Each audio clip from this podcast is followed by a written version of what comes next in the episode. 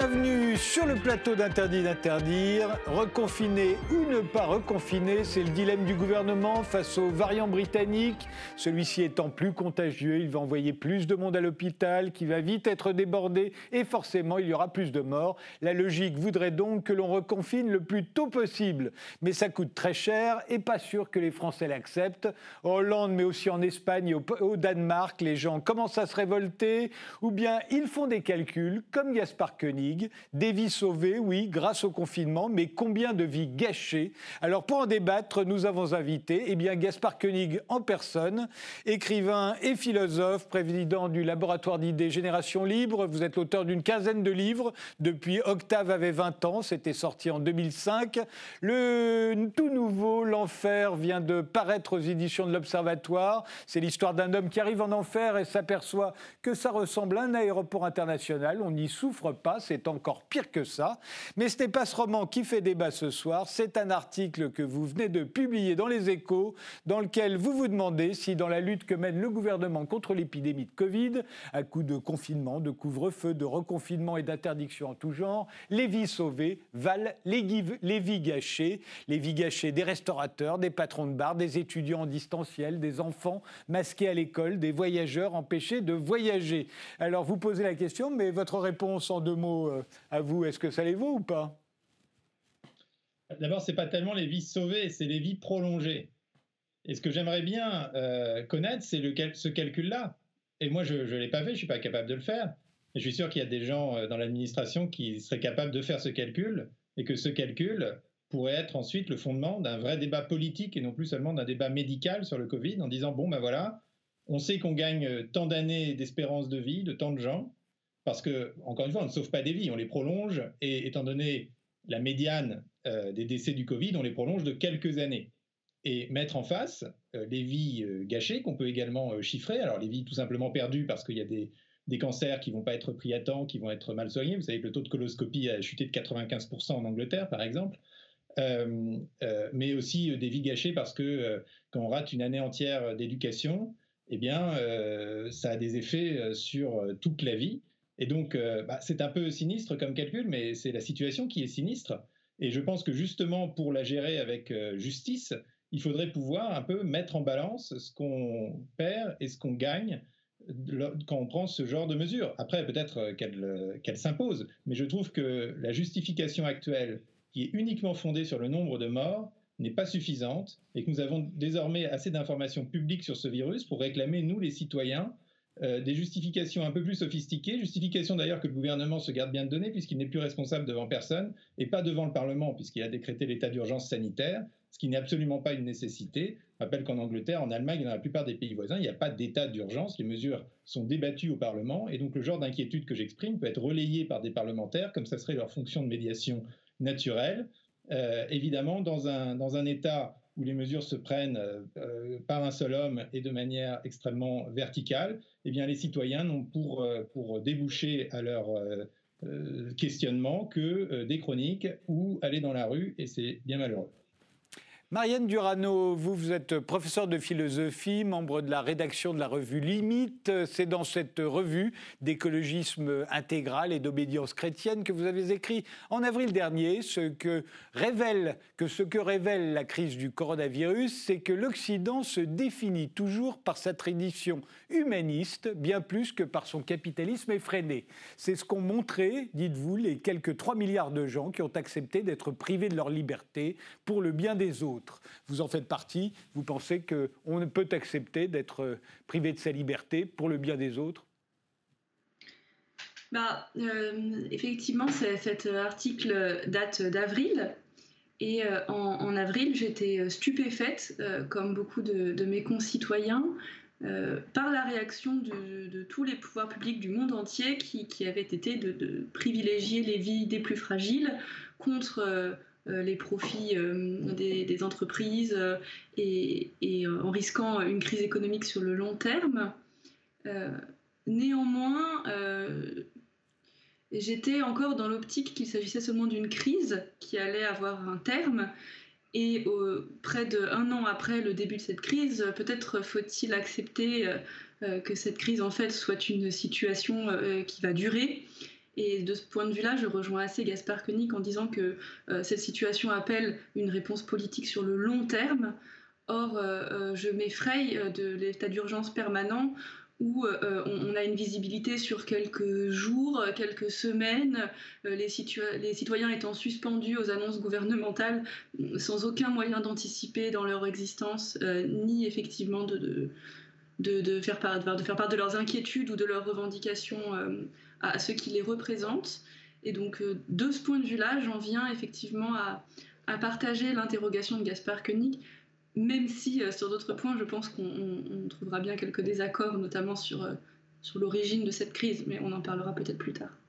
Serge Guérin, vous, êtes sociologue spécialisé dans les questions liées au vieillissement de la société, à la solidarité intergénérationnelle, à l'éthique de la sollicitude, professeur d'université, président de l'Agence des médecines complémentaires et alternatives. Vous êtes l'auteur de La solidarité, ça existe et en plus ça rapporte, ou de De l'État-providence à l'État accompagnant, de livres parus chez Michalon. Vous avez réagi dans le point dès le mois d'août concernant ceux qui, comme euh, Gaspard Koenig, disait déjà à l'époque qu'il ne fallait pas sacrifier les jeunes pour sauver quelques vieux qui allaient de toute façon partir à un moment ou à un autre. Que leur répondiez-vous et qu'est-ce que vous avez envie de répondre encore aujourd'hui? Ah, D'abord, je ne suis pas professeur d'université, je suis professeur dans une école de commerce à l'INSEC. Vous voyez, c'est atroce, le commerce, le management et tout ça. Euh, ah, première chose, il faut peut-être rappeler euh, à Gaspard Koenig et à plein d'autres gens qu'un jour, ils seront vieux et que peut-être ils auront envie de rallonger un petit peu. Vous savez, encore une minute, monsieur le bourreau, c'est un vieux truc, quoi. Donc, il faut, toujours avoir cette petite prudence. Vous savez, c'est comme j'entends, euh, j'entendais des gens euh, dire, bah, à partir de tel âge, il faudrait plus faire telle chose, par exemple, plus faire de politique. Et les mêmes 20 ans plus tard sont toujours là à faire de la politique. Donc, faut toujours être euh, très prudent, je crois, entre ce qu'on dit à un moment donné ou se le noter et de bien le regarder 20 ans ou 30 ans plus tard pour voir si euh, le point de vue est, tout à fait le même. La deuxième chose, et d'ailleurs d'une manière plus, générale, il y a ça, quoi. C'est-à-dire qu'on parle d'un sujet où finalement on sera confronté d'une manière ou d'une autre. Euh, des jeunes, entre guillemets, euh, qui d'ailleurs sont pas si nombreux que ça, sont même assez peu nombreux à dire ah bah, on nous sacrifie pour sauver les vieux. ils se rappellent souvent que les vieux en question, c'est leurs propres parents ou leurs propres grands-parents. Donc quand on dit les choses comme ça, on me sacrifie pour sauver mon père ou pour sauver ma grand-mère, tout de suite ça prend une autre, une autre proportion. Et puis on oublie d'ailleurs que dans cette période, il y a beaucoup de vies gâchées qui ont été aussi des vies de personnes âgées qui d'un seul coup ont été enfermés, qui ont passé les derniers mois de leur vie tout seuls. Tout ça participe aussi à un certain, un certain gâchis. Donc je crois que plutôt qu'opposer, c'est plutôt s'intéresser à euh, quels sont nos choix. Et là, de ce point de vue-là, je, rejoins les deux autres interlocuteurs. Je crois qu'à un moment donné, euh, une démocratie s'honore de faire de la politique. Et qu'à un moment donné, on ne peut pas tout déléguer à un conseil scientifique. Que les scientifiques ont des choses à nous dire, euh, avec, euh, avec une réalité, parce qu'ils savent de, quoi ils parlent, en tout cas, on, de quoi ils parlent, en tout cas, on, peut l'espérer, mais qu'à un moment donné, il y a des choix à faire, il y a des choix, pour partie en tout cas, à les discuter ensemble et à faire une sorte de balance. Qu'est-ce qu'on fait? Comment on le fait? Qu'est-ce que l'on choisit? Et des gens, d'ailleurs, âgés, qui sont les premiers quand même à faire attention, qui savent qu'ils sont en risque. Je rappelle que c'est pas l'âge qui est le risque, euh, je sais pas, moi, quelqu'un de 75 ans qui fait du vélo tous les matins et qui a un cœur qui bat à 65, il est moins en risque que quelqu'un de 25 ans qui euh, euh, a une mauvaise santé, qui a un, mode de fonctionnement différent, quelqu'un qui est touché par telle ou telle maladie chronique, qui à 40 ans peut être touché par un fort diabète et qui finalement est en risque bien plus fort. On a estimé que 23 millions sur les 67 millions, nous ne sommes pas 70 millions, mais 67 millions, c'est-à-dire un tiers de la population est en risque.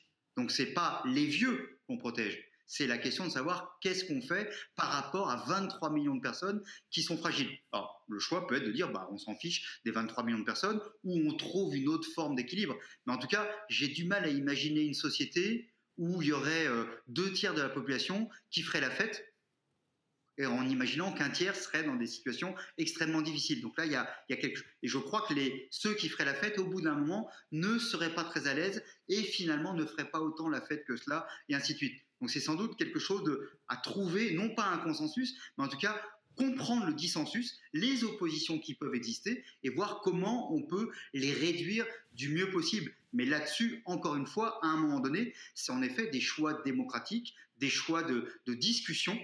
Euh, plutôt que des choix uniquement derrière un, paravent scientifique. Et puis c'est vrai que, euh, c'est ce que disait Marianne au tout début, la première fois, tout le monde nous a dit, euh, il y en a pour un petit temps, et puis après ça va se calmer visiblement, je dis pas qu'ils ont, voilà, c'est pas leur faute, on pouvait pas le savoir. En tout cas, là, on est dans un moment où on a compris que ce virus, il y aurait d'autres virus, et ainsi de suite. Donc, il faut penser le temps long de certaine manière. Et pour penser le temps long, on peut plus être juste à attendre la prochaine, la prochaine semaine. Donc, c'est comment on construit quelque chose avec un projet qui est un projet social, qui est peut-être d'ailleurs en partie le projet du CARE, c'est-à-dire comment on fait du soin. Et quand on parle du soin, c'est pas quelque chose pour les vieux, le soin. C'est quelque chose pour tout le monde c'est la question de la prévention, mais ceci est la question des métiers. Moi, je dirige un master qui forme des directeurs des établissements de santé. J'ai des personnes de 25 ans, j'ai des personnes de 50 ans qui veulent travailler dans ce secteur-là. Mais c'est bien aussi des métiers derrière, c'est bien des activités, c'est bien de l'aménagement du territoire, c'est bien de l'économie, c'est bien de, euh, euh, encore une fois, de la localité. Il y a tout ça à penser. Donc c'est pas juste la question de ah on intervient pour la santé, c'est aussi on intervient de manière économique, on intervient de manière éthique, on intervient de manière culturelle et on réfléchit peut-être collectivement à tout cela. Et peut-être que ça nous obligera, je vais dire un gros mot, à inventer une société qui soit peut-être plus euh, protectrice, qui soit aussi peut-être plus attentive aux ressources de la Terre, qui soit peut-être plus attentive aux ressources humaines des uns et des autres et peut-être plus attentive à la notion de, territoire, d'aménagement du territoire. Alors Gaspard euh, Koenig, dans votre article, vous rappelez que dans votre classe d'âge, les 15-44 ans, le Covid n'est pas un risque particulièrement préoccupant, effectivement, euh, et, que, et que effectivement, euh, les vies sauvées pour vous, il faut, les, il faut regarder en quoi ce sont en réalité des vies prolongées, c'est-à-dire des gens qui malheureusement seraient partis de toutes les façons euh, un, peu plus un peu plus tard, euh, euh, mais qui serait parti quand même. les, les, les, vies sauvées, là où vous exagérez, c'est que vous, là vous posez le problème un peu, de façon un peu particulière, c'est que si on ne faisait rien, il euh, n'y aurait pas que les gens des EHPAD qui, qui mourraient. Il y aurait aussi tous ceux qui mourraient de ne pas pouvoir être soignés parce que les hôpitaux seraient débordés. Et parmi eux, il y aurait des quadragénaires ou des quinquagénaires qui mourraient du Covid, euh, des complications du Covid, mais simplement parce qu'il n'y aurait pas de lit, il n'y aurait pas de réanimation, etc., etc. On en a vu. Euh, euh, depuis euh, un an, on a parmi, autour de nous des gens de, 40, de 50 ans qui ont été à l'hôpital, qui ont failli mourir, et heureusement qui ont été sauvés, mais qui auraient pu ne pas l'être. Bien sûr, mais moi aussi je peux mourir du Covid, tout le monde peut mourir du Covid, c'est un risque. Après, il y a une échelle statistique, ce risque est plus ou moins élevé selon les classes d'âge. La question que vous posez ensuite sur la saturation du système hospitalier, tout à fait pertinente. C'est pour ça que dans cet article, j'écris que ce calcul entre euh, vie, enfin en tout cas cette comparaison entre vie prolongée et vie gâchée, euh, qui peut se faire avec des outils de politique publique tout à fait classiques. Hein. Les, gens ils calculent ça dans les ministères euh, constamment. Vous savez, quand il faut choisir une politique publique avec de l'argent donné entre faire un rond-point, faire un hôpital ou faire une école, ben, on utilise des métriques où il y a notamment le prix de la vie. Je suis désolé, c'est pas très, pas très sympathique, mais c'est des choses qui sont utilisées par notre gouvernement tous les jours. Et ça permet de faire des calculs qui optimisent un petit peu le rendement de la politique publique pour tout le monde. Donc, on, fait ce calcul, et dans ce calcul, évidemment, on intègre la question de la saturation du système hospitalier, question qui d'ailleurs reflète une gestion beaucoup trop comptable de, l'hôpital depuis 20 ans, fait qu'on a supprimé des lits en se disant il y a moins de maladies, et sans, euh, prévoir le signe noir, si vous voulez. Euh, après, j'aimerais, euh, puisqu'on parle des risques que chacun de nous, et, moi compris, encourons, j'aimerais dire quand même que ce que ça trahit, notre, notre panique collective, c'est un rapport à la mort et au risque qui s'est transformé depuis, euh, disons, je pense, 50 ans. Euh, moi, j'ai fait, euh, il y a quelques mois, un long voyage à cheval sur les traces de Montaigne. C'est pas pour en parler, mais simplement, du coup, j'ai lu le journal de voyage de Montaigne, qui, qui traverse la France, l'Allemagne et l'Italie. À l'époque, il y a des guerres civiles, il y a la peste. Donc, il y a certaines villes qui l'évitent, il y a certaines villes où il est rejeté. on en parle, mais on continue à vivre. On sait que, et puis alors la peste, ça, ne pardonne pas. La mortalité, c'est 100% quand vous attrapez le virus. Euh, on sait que ça existe, et on sait, comme dit Montaigne, que la mort peut frapper à tout moment. et que donc il faut être botté et prêt à partir. Vous savez que Montaigne est un de ces philosophes qui nous dit il faut, penser à la mort pour pouvoir mieux vivre. plus récemment, les épidémies, c'est pas naturellement nouveau. Il y en a très régulièrement dans l'histoire humaine. On, les redécouvre parce qu'on a l'impression que la technologie nous sauve de tout, mais naturellement, c'est pas le cas. il y a eu plus récemment la grippe de Hong Kong, que je cite aussi dans cet article entre 68 et 70. Euh, alors certainement, on discutera les chiffres. Enfin, c'est des chiffres, euh, ils ont d'ordre de grandeur euh, comparable au Covid. Et à l'époque aussi, les, hôpitaux étaient totalement saturés en France. On en parlait. C'était en page 5 des journaux. Les gens mettaient des masques dans certains endroits. Mais ça faisait partie, si vous voulez, des aléas de la vie qu'une société savait digérer. Parce que c'était une société qui pensait surtout à vivre et, combien pensait-elle à vivre, puisqu'on est en, plein, en pleine période 68, euh, qu'on aura euh, Woodstock, l'amour libre, et que euh, mes parents, que je souhaite protéger aujourd'hui, n'en ont même pas le souvenir parce que on en parlait à peine. Et effectivement, on pouvait en mourir, comme aujourd'hui, des jeunes peuvent aussi mourir, des très jeunes peuvent mourir d'un cancer, d'un AVC, d'un infarctus. Et donc le risque existait et on vivait avec le risque. Et je pense qu'on vivait mieux quelque part, en ayant pris en compte ce risque. Ça, c'est vraiment ce que dit Montaigne. On jouit mieux de la vie euh, quand on sait que euh, la mort peut frapper. Et aujourd'hui, c'est un peu l'inverse. À force de vouloir se protéger absolument de la mort, on finit par cesser de vivre. Et moi, ce que je redoute, c'est qu'au sortir de la grande vague du virus, il y aura d'autres virus, il y aura des variants. Vous savez d'ailleurs que maintenant, dans le métro, on nous alerte, on nous dit qu'il faut euh, mettre un masque non pas seulement parce qu'il y a le coronavirus, mais aussi les virus saisonniers. Donc ça, ça peut être pérenne. Euh, il y aura d'autres virus. alors, est-ce qu'on va continuer à vivre sous cloche, sans se serrer la main en mettant des masques? Parce qu'effectivement, ça permettra de réduire encore un peu le risque. Et c'est un peu la, dystopie que je mettais en scène dans le roman que vous aviez signalé au début, l'enfer, d'un monde qui est en fait un enfer, parce que il est éternel. On est éternel dans l'enfer, on ne meurt jamais. On ne meurt jamais, on est totalement protégé. Et dès qu'on a la moindre maladie, on est réparé. Et en fait, on s'aperçoit en vivant dans cet enfer, en y vivant pendant plusieurs siècles, que c'est, proprement invivable et que donc on a cessé de vivre euh, pour s'empêcher de mourir. Et donc, voilà, il y a au-delà des calculs qu'il, faudrait faire, une sorte de réintégration nécessaire du risque. François Evald avait écrit, quand il a écrit l'État-providence euh, dans les années 80, explique que la constitution de l'État-providence est liée au rejet du risque, socialement, intellectuellement, philosophiquement, bien au-delà de la question des systèmes sociaux. Et on est un peu arrivé, je pense, au bout de ce processus. Et en tant qu'humanité, on ne peut pas continuer à survivre en cherchant à éliminer totalement le risque. C'est juste impossible. Et donc, il va falloir admettre qu'on fasse la fête, qu'on danse, on aille dans des bars en prenant, oui, en prenant des risques. Pas forcément aujourd'hui, maintenant. Encore une fois, ces mesures peuvent se justifier. Mais de manière plus générale, ne pas prendre l'habitude euh, de vivre dans un univers totalement euh, aseptisé, euh, où on ne craint rien, mais où du coup on n'espère rien non plus. Marianne Durano Moi j'avais envie de réagir sur trois points. tout d'abord, pour ce que disait Serge Guérin, euh, en disant euh, euh, pensez bien qu'un jour vous serez vieux et que vous aussi vous serez heureux d'être guéri et protégé.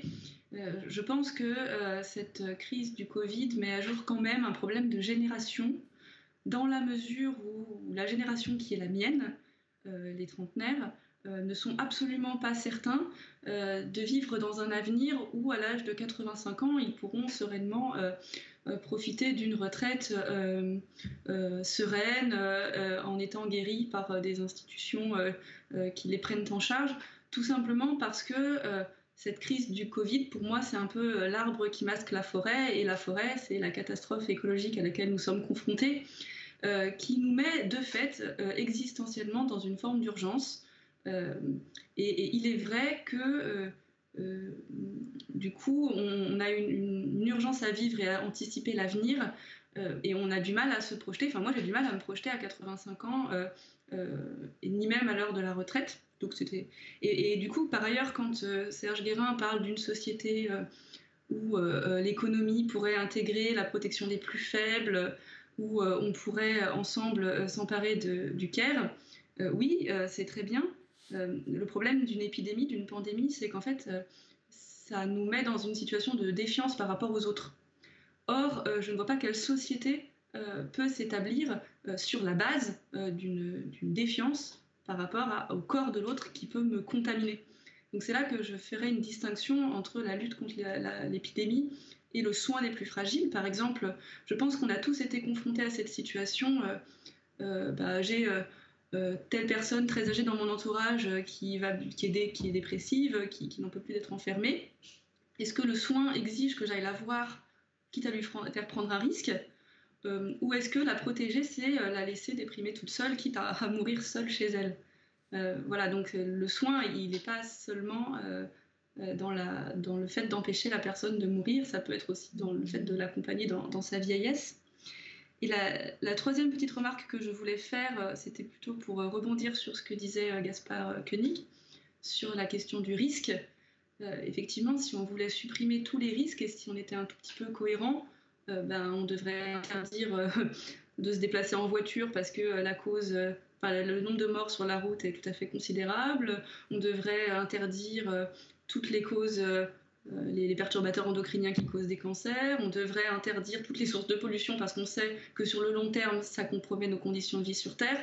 Donc en fait, euh, je n'arrive pas à comprendre cette politique du risque, qui, se, qui se concentre sur ce virus, quitte à occulter toutes les autres préoccupations qui existaient avant 2020 et qu'il ne s'agirait pas d'oublier. Euh, juste pour préciser quand même la particularité d'une épidémie, et particulièrement l'épidémie euh, de Covid, euh, il faut rappeler que le virus est particulièrement contagieux, il est même de plus en plus, même s'il n'est pas tellement létal, mais il est très contagieux, et que donc la progression est expansionnelle, c'est-à-dire que, à la différence des accidents de voiture, si plus il y a de gens contaminés, plus il y aura de gens contaminés, c'est l'histoire du, du, damier sur lequel on on met un grain de blé, puis le, on double le nombre de grains de blé à chaque case. Donc fatalement, euh, il y a de plus en plus de gens contaminés, et c'est donc beaucoup plus dangereux que la progression des gens qui meurent parce qu'ils fument ou des gens qui meurent dans les accidents de voiture.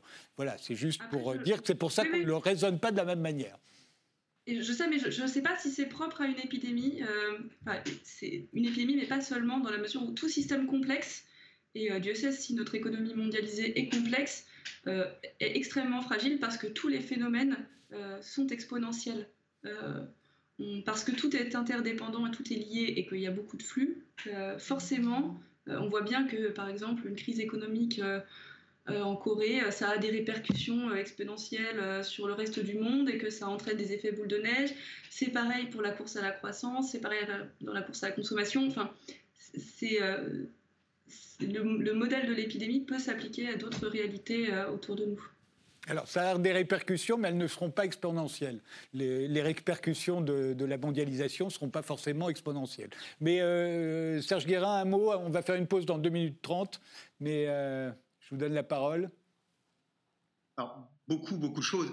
Déjà, en écoutant, je me disais, appeler une revue limite est extrêmement intéressant parce qu'il y a des limites et que finalement on a toujours une vision du monde comme ça qui serait hors limite. D'ailleurs, un des bons côtés du Covid, c'est qu'on n'entend plus tous les gens qui parlaient de l'homme augmenté, qui expliquaient qu'on allait vivre mille ans et tout ça. Il y a eu quand même pour une partie de la population une découverte de la modestie.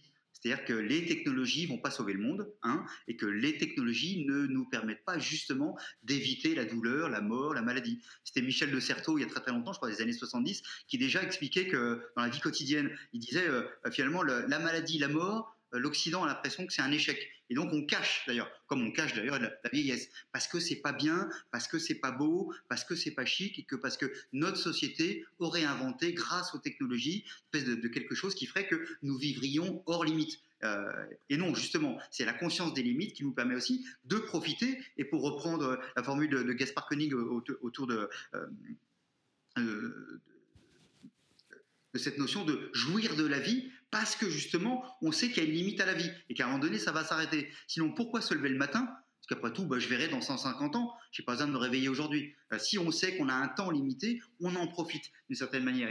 Et, pour un certain nombre de personnes, il y a une redécouverte à la fois de la modestie, à la fois du fait qu'on va pas vivre mille ans. Quoi. Et je trouve que de ce point de vue-là, c'est plutôt intéressant. Et, l'autre élément, en effet, je reviens sur ce qu'a dit Marianne, c'est-à-dire que oui, euh, moi, on a créé une agence des médecines complémentaires et alternatives. On travaille beaucoup sur ces questions-là. C'est que derrière la question du soin relationnel, la, euh, Gaspard Koenig tout à l'heure parlait de rire, du plaisir, ainsi de suite. Mais ce sont quand même les meilleurs médicaments de la vie.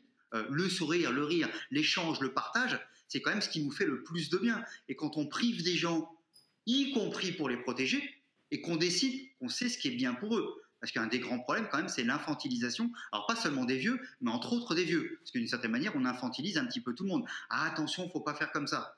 Mais à un moment donné, bazar, on puisse aussi choisir et aller voir quelqu'un en faisant attention lui fait sans doute bien plus de bien que, au prétexte de le protéger, ne pas aller le voir. Ça ne veut pas dire de faire n'importe quoi, mais on a besoin les uns des autres, on a besoin de ce lien-là. Et sans doute que autour de ça, on a voulu avoir une vision, euh, une philosophie prophylactique de la vie.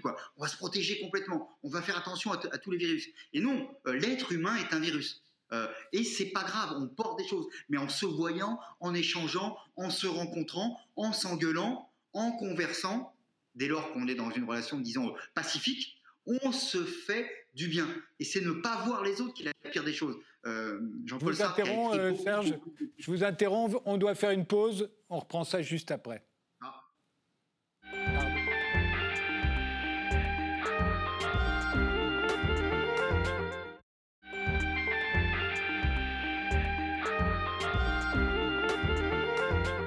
On reprend ce débat avec Gaspard Koenig, euh, qui est écrivain et philosophe, avec Marianne Durano, qui est philosophe, et Serge Guérin, qui est sociologue. Euh, alors, il faut bien se souvenir que en, allez, il y a un an ou en mars l'année dernière, quand le confinement s'est profilé, on pensait que ça, ça allait durer deux mois et puis qu'on n'en entendrait plus parler. Euh, euh, on n'imaginait pas que euh, ça allait durer un an et qu'aujourd'hui, on se dit que si c'est terminé à la fin de l'été, on aura de la chance, vu la lenteur à laquelle on vaccine, parfois parce qu'on ne peut pas aller plus vite la question qui, se pose aujourd'hui, euh, et on voit bien que le gouvernement ne veut pas nous reconfiner une troisième fois, même si les scientifiques euh, disent qu'il faudrait absolument le faire, euh, c'est que, un, ça coûte cher, on le sait, 1% hein, de PIB par mois de reconfinement, mais on commence à avoir des chiffres qui font très très peur. Vous devez les connaître, Gaspard Koenig. Selon l'Organisation internationale du travail, la crise du Covid a provoqué la perte de 9% des heures de travail dans le monde, soit 255 millions d'emplois à plein temps. 255 millions d'emplois à plein temps. C'est quatre fois plus que la crise financière. Mais euh, ce n'est pas la crise du Covid qui a fait ça, ce sont les mesures de lutte contre le Covid. Oui, mais encore une fois, si on dit d'un côté, voilà, il y a l'avis des scientifiques qui nous disent de confiner, et de l'autre côté, voilà, il y a l'économie. Bon, l'économie, mais c'est jamais que les grands capitalistes, on va perdre 3% du PIB, on va s'en remettre, et de toute façon, la Banque centrale va continuer à imprimer des billets. Forcément, le débat, il est déjà plié. Et les médecins, les scientifiques dont vous parlez, ils ne peuvent qu'appeler au confinement, mais c'est bien normal. Euh, ils sont parfaitement dans leur rôle, ils sont fidèles à leur mission, ils ont prêté le serment d'Hippocrate. Le serment d'Hippocrate leur dit qu'il faut sauver des vies absolument, qu'il faut les prolonger le plus possible. C'est d'ailleurs pour ça que l'euthanasie, et on pourrait en parler, parce qu'au fond, ça fait partie de ce débat, euh, hélas, euh, illégal. C'est parce que le serment d'Hippocrate fait que le médecin ne peut pas priver quelqu'un de sa vie, y compris, euh, contre, y compris si c'est sa propre volonté. Donc évidemment que les médecins vont vouloir prendre les mesures les plus restrictives possibles, mais il ne faut pas mettre en place en face des chiffres économiques. Il faut mettre en, place, en face pardon, d'autres mesures que, encore une fois, nous n'avons pas, mais que nous avons la possibilité d'avoir parce que ça fait partie de la gestion normale des politiques publiques et que ces chiffres-là, on ne nous les ne les montre pas, on ne les calcule pas, en tout cas on s'y intéresse pas, c'est de savoir non pas est-ce que les grandes entreprises vont avoir des problèmes de trésorerie, mais c'est de savoir combien de petits artisans vont pousser au suicide, combien d'étudiants vont avoir des scolarités entièrement gâchées, pour combien de temps est-ce qu'ils vont pouvoir un jour trouver un travail ou pas, combien d'enfants vont être traumatisés parce qu'ils font du euh, travail à la maison et que particulièrement pour les plus défavorisés, euh, ça crée euh, des écarts d'inégalité qui ne sont pas rattrapables, notamment quand vous n'avez pas interne, quand vous n'avez pas d'ordinateur personnel à la maison, que vous n'avez pas d'espace de travail, c'est beaucoup plus compliqué de suivre un cours à distance si on, si on arrive à, si on en vient à, fermer les écoles. Euh, c'est ça qu'il faut mesurer, ça se mesure. Je suis désolé, c'est toujours un peu au doigt mouillé, mais il y a des économistes qui savent faire ça, qui le font constamment, d'ailleurs sur tous les sujets. Et là, on les attend parce que c'est exactement ces mesures-là qu'il faut nous donner pour qu'on puisse les comparer avec les vies sauvées et, quelles vies avec les vies prolongées et lesquelles. Ensuite, comme on est un peu trop d'accord sur ce plateau, j'aimerais euh, ouvrir une parenthèse un peu plus polémique parce que, euh, notamment, M. Guérin parlait de solidarité entre les générations. Et le problème, c'est qu'on a une vision de la solidarité entre les générations qui va toujours des jeunes vers les vieux. Et pourquoi? Bah Parce que quand ce thème est apparu, notamment après la Seconde Guerre mondiale, c'était effectivement le problème majeur. Les vieux n'avaient pas de retraite, il y avait un problème de pauvreté énorme, euh, parce que l'espérance de vie augmentant, bah, les gens euh, s'arrêtaient de travailler euh, avant de mourir, ce qui n'était pas le cas véritablement dans les siècles précédents. Et donc, eh bien, on a mis en place notamment des systèmes de retraite par, répartition pour aider nos, Alors, je ne sais jamais d'ailleurs comment désigner nos, Moi, j'aime bien le terme nos anciens, qui est le terme qu'on utilise encore aujourd'hui dans les campagnes, parce que les vieux, c'est quand même péjoratif, les personnes âgées, c'est très administratif, les seniors, c'est marketing, donc les anciens, je trouve ça plus sympa. Et puis, ça permet aussi de, se rappeler qu'ils nous donnent beaucoup d'expérience. Il ne s'agit pas d'opposer les âges. Mais vrai qu'on a dit tout ça, donc ce que je veux dire, c'est que la solidarité euh, intergénérationnelle est conçue dans l'inconscient collectif comme un transfert euh, nécessaire des plus jeunes vers les anciens qui sont tout en haut d'une pyramide des, âges classique. Or, aujourd'hui, la pyramide des âges, elle s'est retournée.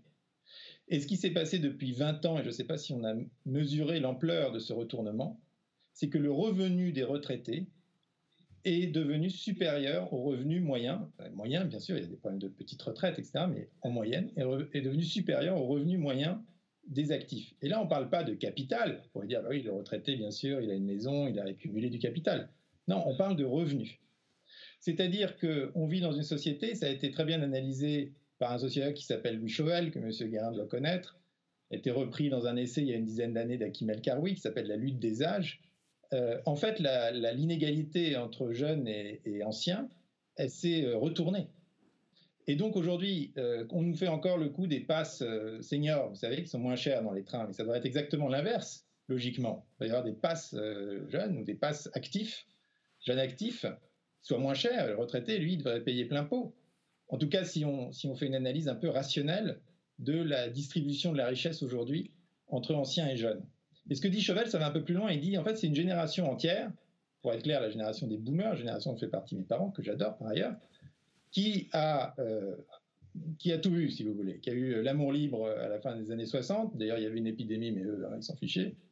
Euh, qui a eu le plein emploi et qui a construit ensuite, parce qu'elle a eu le pouvoir politique également, des systèmes, notamment des systèmes sociaux, à leur bénéfice. Systèmes de retraite, des systèmes de santé, euh, de sorte que tous les transferts vont aujourd'hui dans le même sens. Et que donc, quand on parle de solidarité intergénérationnelle, euh, aujourd'hui, elle devrait être évidemment en sens inverse.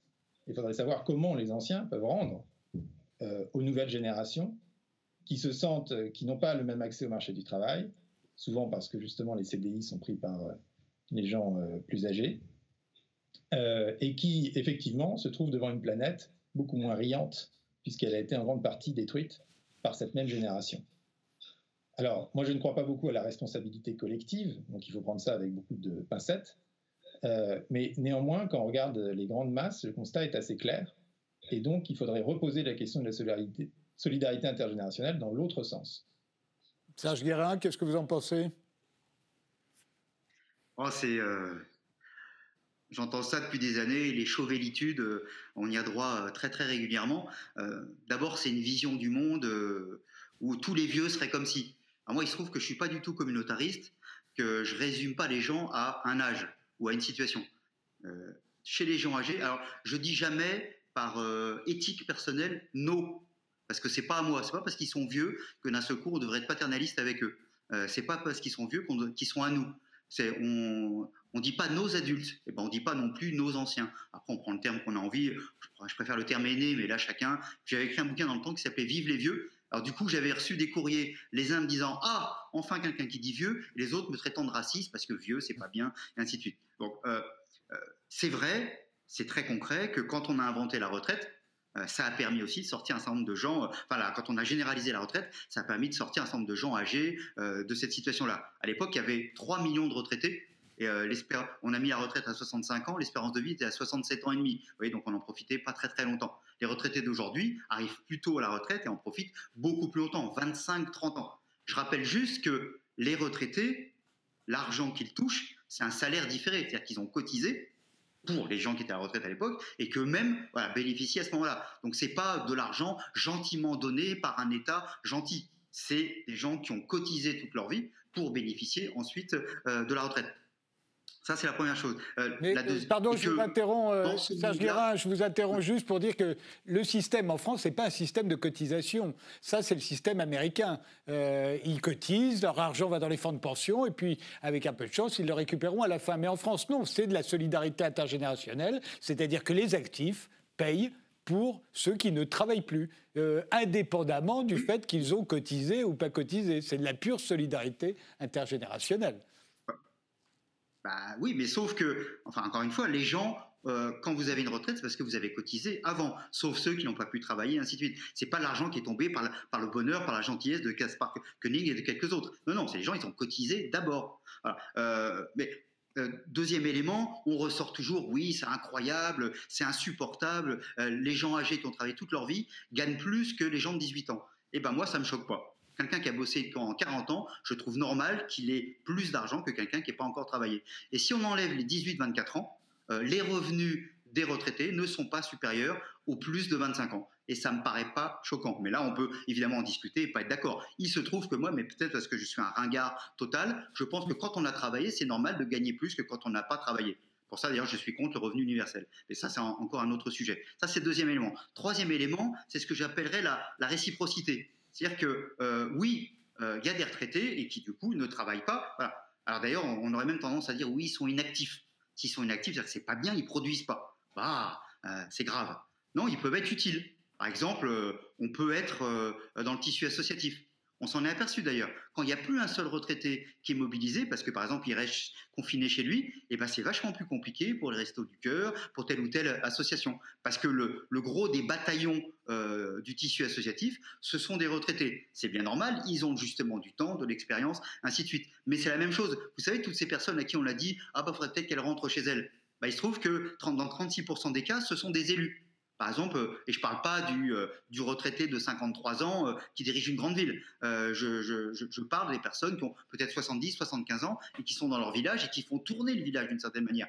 je parle des aidants. Enfin, il y a plein de, gens très très actifs socialement et qui sont à la retraite. Donc, il faut aussi intégrer cela dans notre calcul, si, on pense par calcul. Et puis, il y a cette réciprocité, c'est-à-dire que des jeunes vont aider des vieux, mais des vieux vont aider des jeunes, et surtout, on va apprendre les uns des autres. Avant, les jeunes apprenaient que des vieux. Aujourd'hui, les vieux apprennent aussi des jeunes, par exemple tout ce qui est technologie, ainsi de suite. Donc les choses sont peut-être plus complexes, peut-être plus à nuancer. Mais pour autant, euh, il y a aussi une question de solidarité intergénérationnelle et à certains moments, de gens plus âgés qui se disent comment je peux venir plus en aide à des gens plus jeunes qui peuvent être dans des situations plus difficiles. Et ça, ça existe. Ça, et ça, c'est même quelque chose qui doit se questionner. Non pas en faisant la morale, non pas en allant euh, faire les poches. Parce que je vais rassurer Gaspard Koenig, depuis 20 ans, les retraites baissent. Donc il va être content, plus ça va aller, plus les, retraités vont, euh, plus les retraites vont baisser. Ce qui d'ailleurs va poser des problèmes, parce que dans plein d'endroits, c'est aussi parce qu'il y a des gens qui ont un peu de moyens, euh, qui peuvent aussi aider, y compris les plus jeunes. Vous savez, au moins, après la, la victoire d'Emmanuel Macron, donc dont un des arguments majeurs était de dire je suis jeune. donc puisque je suis jeune, j'ai plus raison que ceux qui sont plus vieux. S'aperçoit que c'est un argument euh, finalement assez, assez limité. C'est marrant d'ailleurs parce qu'on ressort pas le même argument pour euh, Joe Biden qui est quand même relativement âgé et tout le monde dit c'est extraordinaire qu'il ait gagné. Donc vous voyez, euh, les choses peuvent changer aussi. Mais en tout cas, c'était de se dire ah ben on va prendre plus d'argent aux retraités privilégiés quand euh, la, pension moyenne d'une femme à la retraite, c'est 1100 euros. Allez lui expliquer que c'est une retraitée privilégiée. Et quand on prend de l'argent à ces personnes-là, souvent, dans l'argent qu'elles ont, c'est l'argent qu'elles utilisent pour le système global, euh, pour les services, pour aller acheter le pain, mais aussi pour les services à la personne. Et souvent, finalement, au final, les gens qui en bénéficient sont aussi des gens plus jeunes qui rentrent dans l'activité professionnelle. Vous voyez, donc il y a, peut-être quelque chose qui, est plus à, nuancer. encore une fois, ça ne veut pas dire qu'il ne faut pas interroger et euh, euh, y compris la répartition. c'est-à-dire qu'il y a une inégalité de répartition très forte au sein des plus âgés, parce qu'il y a des gens qui vivent avec 1000 ou 1200 euros par mois, et puis il y a des gens qui vivent avec beaucoup plus, puis surtout qui ont un patrimoine beaucoup plus élevé, parce que notre système fait euh, une de mes critiques principales par rapport aux, personnes qu'a citées tout à l'heure Gaspard Koenig, c'est euh, d'oublier que pour faire un vieux riche, il a fallu souvent un jeune riche. Ça s'appelle euh, l'augmentation du patrimoine. Et souvent, le vieux pauvre, il a débuté comme jeune pauvre. C'est ça aussi l'enjeu. C'est comment plutôt on, invente des systèmes euh, d'un libéralisme social pensé qui ferait que euh, je débute dans la vie et j'ai pas tout pour moi et tout va pas continuer de s'accumuler. Si je démarre bien dans la vie avec un patrimoine, il a toutes les chances en 40 ans ou en 60 ans de s'accroître très fortement. Et quand on dit par exemple oui, tous les retraités, 75% des retraités sont euh, propriétaires. C'est une réalité, on peut se dire c'est une sacrée différence. Sauf que entre être propriétaire d'un 100 mètres carrés dans le centre euh, euh, de Paris et être propriétaire d'une petite maison qu'on a achetée comme on pouvait et qui vaut rien quand on essaie de la revendre, par exemple, pour se payer une maison de retraite, qui ne vaut rien, c'est pas du tout la même situation. Donc, il faut prendre en compte, je crois, peut-être de, manière plus nuancée et plus diversifiée. Mais on peut se poser la question de comment on fait un meilleur partage entre les différentes générations. Mais pour pas qu'on refasse euh, l'éternel débat entre les vieux et les jeunes, qu'on a fait d'ailleurs il n'y a pas très longtemps cette, émission, euh, qu'on le réfléchisse plus entre vie sauvée et vie gâchée. Euh, je rappelle, et je vais vous donner la parole tout de suite, Marianne Durano, que c'est entre 200 et 500 millions de personnes qui auraient basculé dans la pauvreté depuis le début de la crise du coronavirus. je l'ai dit, il y aurait 255 millions d'emplois à plein temps qui aurait, euh, qui aurait été détruit, euh, que ce serait... Euh, et, et voilà, c'est face à ça qu'on est... les vies gâchées, elles sont dans ces chiffres-là. Est-ce que, est-ce que on a bien fait? Il y a de plus en plus de gens qui se posent cette question-là. et parmi ceux qui se révoltent aujourd'hui en Europe, il n'y a pas que des gens qui pensent que le Covid n'existe pas. Il y a aussi tous ceux qui pensent qu'on aurait eu tort on a eu tort peut-être de faire ce choix-là. Alors Marianne Durano. Euh, bah moi, je me méfie de toutes euh, les analyses rétrospectives. Hein. On ne peut pas dire euh, qu'on a eu tort. Il s'agit de savoir ce qu'on peut faire maintenant. Et, à ce propos, en, toute bienveillance, je voulais critiquer l'intitulé de ce débat, Vie sauvée contre vie gâchée, parce que je trouve qu'il pose mal le problème dans la mesure où on, se dit, bah oui, euh, quelqu'un qui est mort, il est mort pour toujours, c'est fichu, on ne peut plus le ressusciter, alors qu'un euh, étudiant qui a gâché une ou deux années de sa vie, euh, un restaurateur qui a vécu deux, trois années de mauvaise passe, peuvent toujours s'en sortir ultérieurement. Mais je trouve que poser ainsi la question euh, et, euh, c'est biaiser le débat. Pourquoi? Parce qu'en fait, on, est en train de créer actuellement euh, les conditions pour une situation économique et sociale, voire politique, tout à fait désastreuse dans les années à venir si on continue. donc la question, c'est pas seulement celle des vies individuelles. Je pense que de ce point de vue-là, on ne peut pas faire un calcul donc je, ferai, nuancerai un peu ce que disait Gaspard Koenig, on ne peut pas faire un calcul comptable. En revanche, euh, on peut se demander collectivement quel avenir nous dessine euh, les, décisions que l'on prend aujourd'hui. Et, moi, je ne suis pas économiste, mais j'avoue être assez inquiète euh, de, la, bulle financière qui est en train de se créer autour de, cet argent qui surgit de nulle part pour payer le chômage partiel, pour colmater actuellement les, brèches ouvertes dans le système socio-économique euh, par les mesures de confinement. Euh, donc de ce point de vue-là, euh, je voulais aussi, toujours pour introduire un peu de débat, effectivement, voilà, rétorquer à Serge Guérin que je pense que tout ce qu'il dit serait très vrai si on était assuré que demain ressemblerait à aujourd'hui et que le système social et de solidarité nationale de demain sera le même que celui d'aujourd'hui et, que donc on pourrait ainsi penser à un système de réciprocité. Euh, malheureusement, c'est sans doute pas le cas euh, pour euh, cause de crise écologique, mais aussi parce que les décisions qu'on prend actuellement pour être solidaires hypothèquent grandement l'avenir des générations présentes. Et, si j'essaye effectivement d'humaniser un peu le débat et de penser à mes grands-parents, par exemple, je me demande si le, le meilleur service qu'on puisse leur rendre, c'est pas de, les, laisser aussi partir en se disant qu'ils font aussi euh, les meilleurs choix pour garantir un avenir à, leurs enfants et à leurs petits-enfants. moi, quand j'ai ma, grand-mère, mes grands-mères, mon grand-père au téléphone, ils se plaignaient un peu de leur situation, mais pas tellement. ils sont surtout très inquiets pour moi, pour mes enfants, pour le, le monde qu'ils laissent derrière eux. Donc de ce point de vue-là aussi, euh, pour modérer un peu ce que, ce que disait Gaspard Koenig, je pense que c'est une génération, euh, on ne peut pas juger rétrospectivement euh, de leurs faits et gestes, mais c'est une génération qui est très inquiète parce qu'ils se rendent bien compte que la vie qu'ils ont connue ne pourront pas la garantir aux générations suivantes. Et, j'entends aussi beaucoup de culpabilité, moi, chez, chez, nos anciens, nos aînés, appelez-les comme vous voulez.